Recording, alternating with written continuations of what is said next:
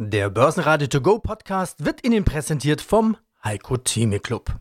Werden Sie Mitglied im Heiko Theme Club. heiko-theme.de Der Börsenpodcast.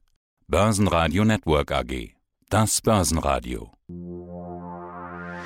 Marktbericht.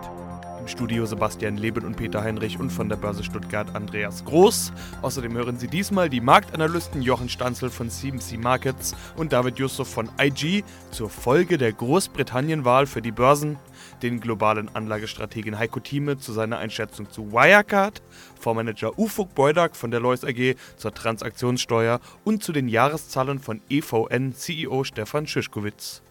Alle Interviews in ausführlicher Form hören Sie auf börsenradio.de oder in der Börsenradio-App. Trump macht mal wieder die Kurse und zwar mal wieder per Twitter. Man sei einem guten Deal mit China sehr, sehr nahe, heißt es. Da freut sich die Börse, auch wenn mal wieder gar nichts spruchreif ist. Dow Jones, Nasdaq und S&P 500 sprangen auf neue All-Time-Highs und auch der DAX konnte ganz schön steigen. 0,6% auf 13.222 Punkte. Es gab heute auch eine EZB-Sitzung, auf der Neuchefin Christine Lagarde einen etwas besseren Konjunkturausblick gab, als manch einer befürchtet hatte. Ansonsten gab es von dort keine Überraschungen. Fazit: EZB und FED-Sitzung in dieser Woche waren Non-Events für die Börsen. Wenn nicht noch Handelskonflikt-News dazukommen, dann können sich die Marktteilnehmer, Beobachter und Journalisten jetzt auf Großbritannien und den Brexit stürzen. Danach wird sich der Fokus in Richtung England dann wenden. Dort wählt man ja das neue Parlament. Da können es jetzt ein bisschen äh, interessant noch werden, denn äh, es gab es neue Umfragen, die sagen, der Vorsprung von Boris Johnson mit seiner konservativen Partei ist ein bisschen geschmolzen, äh, um nämlich sein Brexit-Abkommen durchs Parlament dann letztendlich zu bringen, braucht er eine große, eine stabile Mehrheit. Aber alles Spekulieren hilft nichts, hatten wir in der Vergangenheit auch gesehen. Wir brauchen keine Buchmacher zu fragen, die lagen bei der Brexit-Abstimmung auch völlig daneben. Das Ergebnis gibt es dann morgen, da können wir dann an der Stelle drüber reden, auch wie der Markt damit umgeht. Ja, hallo, mein Name ist Jochen Standl, ich bin Chefmarktanalyst bei dem CFD Broker CMC Markets in Frankfurt. Herr Stanzl, gibt es noch eine Chance auf einen Brexmas? Also könnten die Briten mit ihrer Wahl eine Weihnachtsrelle auslösen? Also einen Brexmas? Aber ich bin hier ein bisschen skeptisch. Ähm, natürlich könnte Boris Johnson jetzt die klare Mehrheit bekommen, dann kommt der Brexit bis Ende Januar. Also das, das traue ich ihm zu, das traue ich dann auch der Situation zu, wo jeder ja daran interessiert ist, dass da was vorangeht. Das Schlimmste wäre jetzt so eine, ja, so ein, dass irgendwie es keine klaren Mehrheiten gibt und die Hängepartie weiter fortgeführt wird. Der andere Fall würde wahrscheinlich ein bisschen Unsicherheit bringen, wenn Boris Johnson mir eine klare Wahlschlappe da jetzt hinlegt und das nicht gewinnt, dann könnte es auch ein neues Referendum geben, aber der Weg dorthin wird dann wahrscheinlich auch wieder ein längerer sein. Also man muss auf jeden Fall darauf achten, das Berechenbarste wäre quasi jetzt dann, dass Boris Johnson tatsächlich die eine klare Mehrheit bekommt, dann, dann wird es den Brexit höchstwahrscheinlich geben. Ansonsten wahrscheinlich ruhige Weihnachten. Wann machen eigentlich denn die Profis die Bücher vor Weihnachten zu und, und Window Dressing? Wie beeinflusst sowas die Kurse? Ja, also man sieht es jetzt derzeit, dass wir seit einigen Tagen dann doch eine Seitwärtsbewegung haben seit gut zwei Wochen, um ganz genau zu sein, um ein bisschen auszuloten, um dies, ob dieser Schwächeanfall, den wir am Montag vor einer Woche hatten, ob der der Anfangsimpuls war für eine größere Korrektur. Seither ist das Votum des Marktes Nein, es ist nicht der Anfang von einer größeren Korrektur. Aber das dauert dann immer ein bisschen, bis sowas dann verdaut ist. Und es sieht jetzt danach aus, dass wir uns nach oben absetzen können.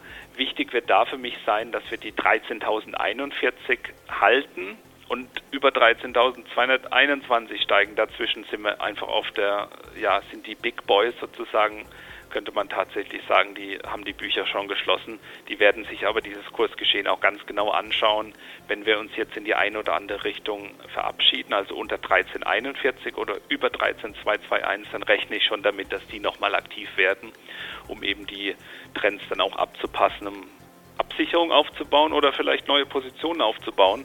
Aber derzeit äh, haben wir so ein bisschen so ein, so ein Seitwärtsschleppen und abwarten, was dann da von der Nachrichtenfront kommen wird als nächstes.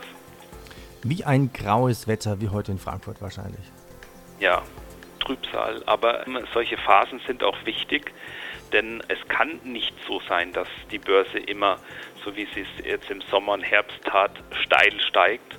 So etwas ist ungesund. Also es muss solche Phasen geben, wo der Markt auch seitwärts läuft, wo Situation auch nochmal in Ruhe bewertet wird, wo man überlegen kann und dann kann es auch weitergehen. Giftig ist es, wenn die Märkte nur noch steigen. Das wäre ein Hinweis darauf, dass wir in der Nähe von einem Top sind, was ja wiederum auch gut ist, weil, weil wir konsolidieren, sind wir wahrscheinlich nicht in der Nähe von dem Ende von dieser Aufwärtsbewegung.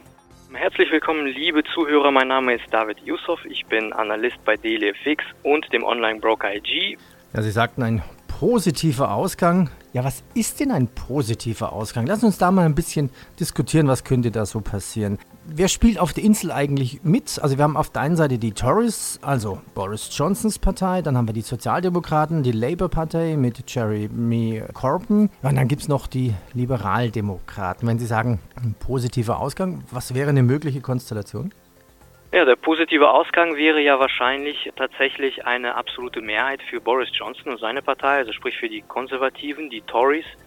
Und das ist auch das, was wahrscheinlich die meisten im Moment noch erwarten, insbesondere weil ja Umfragen auch dahingehend das ein wenig signalisieren. Die haben sich zwar in dieser Woche etwas abgeschwächt, beziehungsweise diese Erwartungen, weil ähm, die Labour-Partei in den Umfragen ein wenig an Boden gewonnen hat, aber wahrscheinlich wird das also zumindest laut den Umfragen nicht ausreichen, um da den klaren Vorsprung von Boris Johnson zu verringern.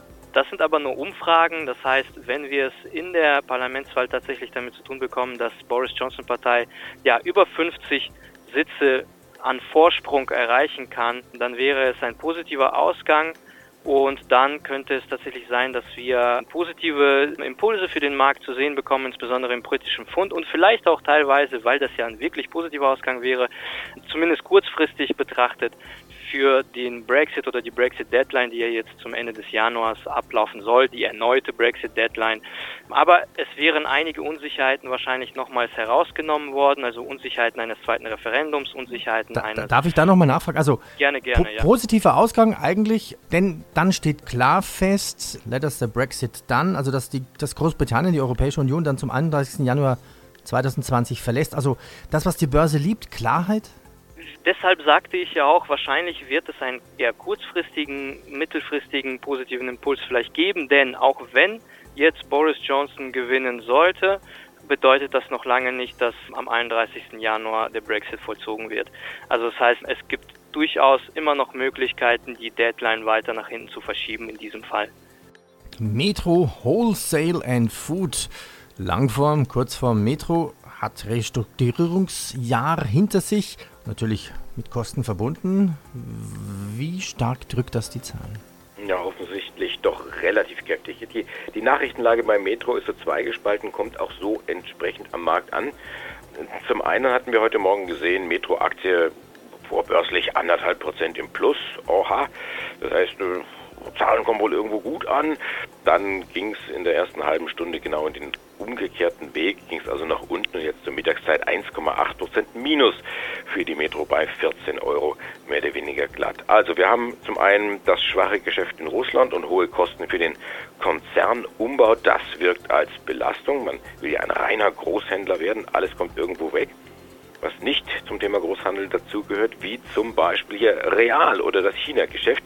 Und das ist das, was vielleicht positiv angekommen ist denn hier erwartet die Metro einen entsprechenden Geldsegen durch den Verkauf von Real und des China-Geschäfts. Dividende bleibt unverändert bei 70 Cent.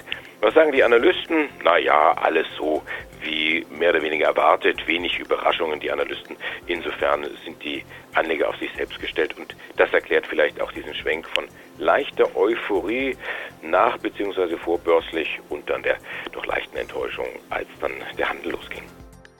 Heiko Thieme, globaler Anlagestratege.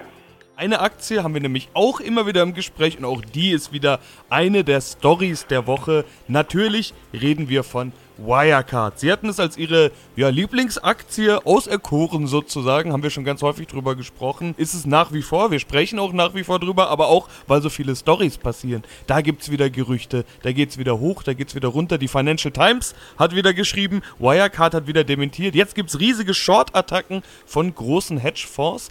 Wie ist die Lage bei Wirecard zu beurteilen? Muss man da inzwischen vorsichtiger werden? Vielleicht sogar Short gehen? Oder sagen Sie weiterhin, Wirecard ist gut?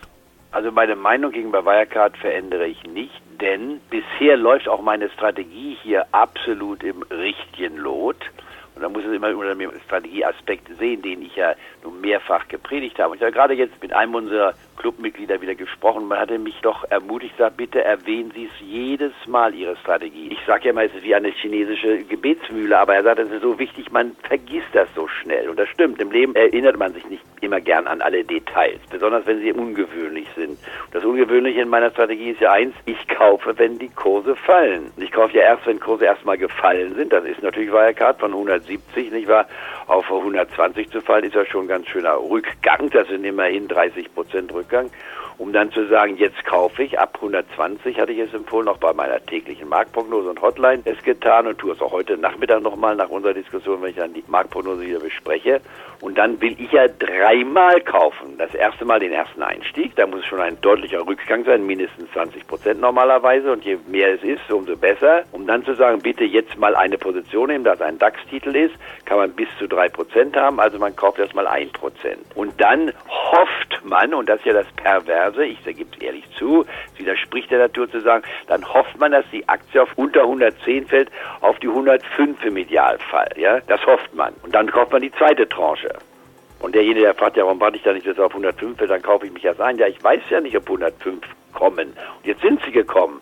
Also wer heute der Strategie gefolgt ist, müsste eigentlich jetzt aus meiner Sicht 2% haben. Und dann hofft man nochmals, so erstaunlich es klingen mag, dass die Aktie jetzt auf 95 bis zu 90 Euro runterfällt. Und dann schreie ich Hurra. Und dann sagt man, der Mann ist doch verrückt. Der soll Anlagestrategie sein, der hat einen Club, der halt trägt seinen Namen, der ist ja schlimmer als Trump. Aber ich glaube nicht, dass ich schlimmer als Trump bin, sondern es hat eine ganz klare Logik. Wenn ich einen Wert habe, von dem ich glaube, und es gibt ja auch hier Meinungsäußerungen von verschiedenen Firmen, einige Firmen haben nicht mal, Japaner haben eine Milliarde investiert in Wirecard, wir benutzen. Sie hörten einen Ausschnitt aus dem aktuellen Heiko Thieme Club. Das ganze Interview können Sie als Clubmitglied hören. Werden Sie Clubmitglied im Heiko Thieme Club, um erfolgreicher an der Börse zu handeln. Mehr dazu klicken Sie auf den untenstehenden Link. Bertrand ist ein Ingenieursdienstleister. Wie schaut hier das Zahlenpaket aus? Wir hängen mit Bertrand an zwei Industrien. Zum einen die Automobilindustrie. Okay, Flaute kennen wir. Da hat man schon mit schwachen Zahlen gerechnet und äh, Bertrand selber hatte ja auch Mitte des Jahres entsprechend gewarnt. Das andere Standbein ist die Luftfahrtindustrie. Auch da ist man als Ingenieur und Entwicklungsdienstleister unterwegs. Der Gewinn, und die Zahlen lügen ja nicht, ähm, sinkt um 14 Prozent und damit stärker als befürchtet. Der Umsatz klettert leicht auf 1,06 Milliarden Euro. Ja, gut, ich habe mir die Zahlen mal angeguckt. Das ist wirklich ein ganz leichtes Leicht. Also fast könnte man von Stagnation sprechen. Auch beim Ausblick bleibt Bertrand vorsichtig und letztendlich unter den Erwartungen der Analysten. Die Bertrand-Aktie steht im Minus 1% kostet jetzt zur Mittagszeit 52,30 Euro. Schönen guten Morgen hier aus Frankfurt. Mein Name ist Ufuk Beudak. Ich bin Vorstandsvorsitzender und Fondsmanager der Lois AG. Also Brexit, das aktuellste Thema. Ja, das können wir eigentlich wieder streichen aus der Frageliste. Da braucht man, glaube ich, gar nicht mehr weiter diskutieren. Oder gibt es da Szenarien, in denen Sie sagen würden, das ist jetzt doch marktrelevant? Also die Erwartungshaltung ist, wie gesagt, dass, dass es auch tatsächlich jetzt wir, wir uns irgendwie einigen und dann Großbritannien zum 31. Januar des nächsten Jahres dann sich dann verabschieden wird. Letztlich geht es dann um irgendwelche Handelsabkommnisse, die man da machen muss. Hoffentlich kommt es da nicht zu Verzögerungen, weil wenn es da zu größeren Verzögerungen oder Verhandlungen führt, weil die Zeit äh, oder der Zeitrahmen, den wir dann noch zur Verfügung haben, nicht mehr allzu lang ist, könnten Verwerfungen auftreten. Aber bis zum Januar, wenn es so läuft, wie der Markt es erwartet, sollte da nichts Großartiges passieren. Das ist auch unsere Meinung eigentlich hier. Wir haben noch einen weiteren Aufreger in dieser Woche. Den habe ich jetzt gar nicht genannt in meiner Aufzählung. Die Finanztransaktionssteuer ist mal wieder ganz oben auf der Agenda in der Diskussion. Hm, sieht momentan so aus, als wäre sie wirklich gewünscht. Und das vor dem Hintergrund der Altersarmut. Auch dazu ist ja gerade ein aktueller Bericht erschienen beißt sich so ein bisschen. Auf der einen Seite Finanztransaktionssteuer, auf der anderen Seite Altersarmut. Wie sehen Sie dieses Thema? Wie ist Ihre Haltung? Ja, das ist eine sehr gute Frage. Und zwar ist es ja so historisch, nach der großen Finanzkrise 2008, 2009 kam man dann ja auf die Idee zu sagen, wir müssen irgendwelche Dinge besteuern oder vielleicht auch mal äh, Dinge stärker regulieren.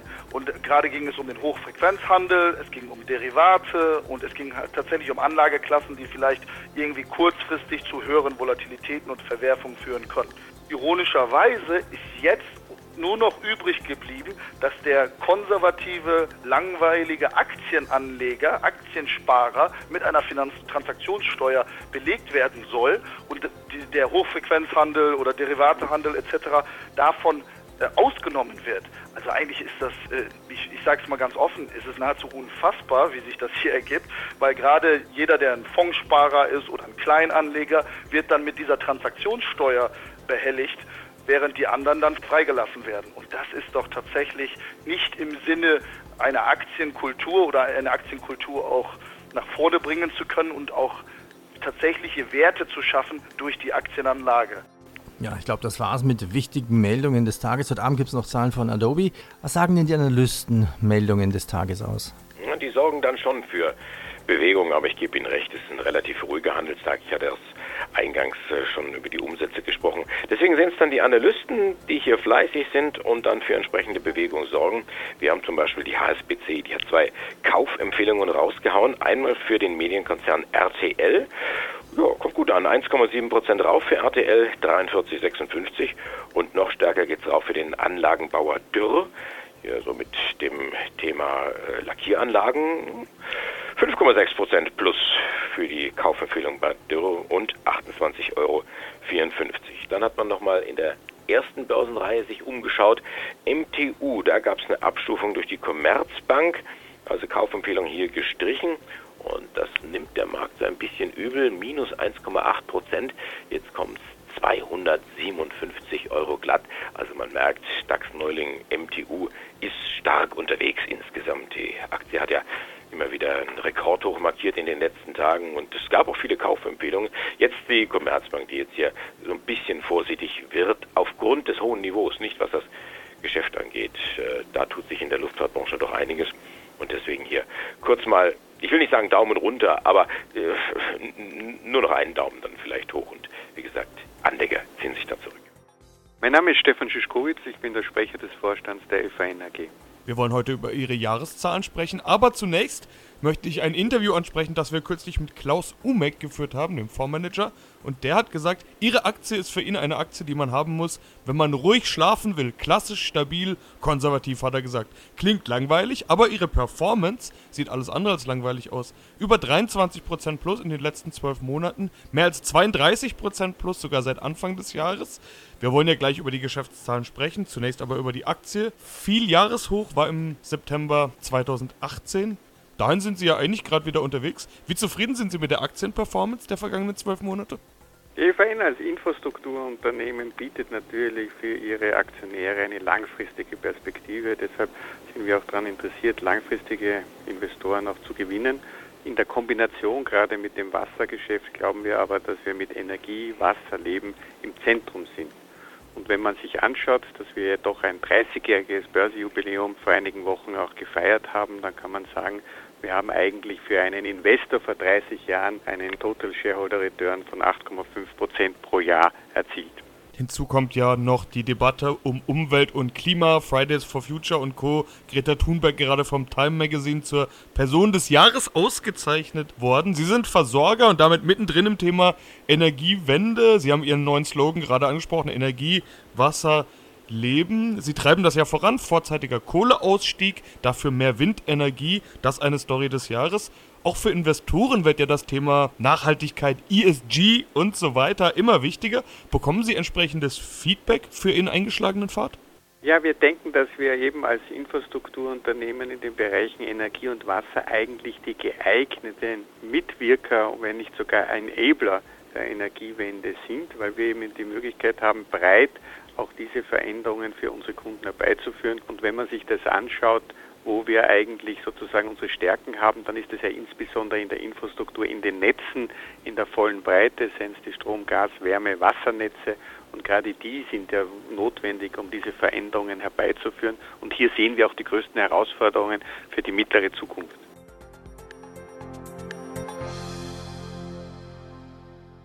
Basen Radio Network AG Marktbericht der Börsenradio To Go Podcast wurde Ihnen präsentiert vom Heiko Theme Club. Werden Sie Mitglied im Heiko Theme Club. heiko-theme.de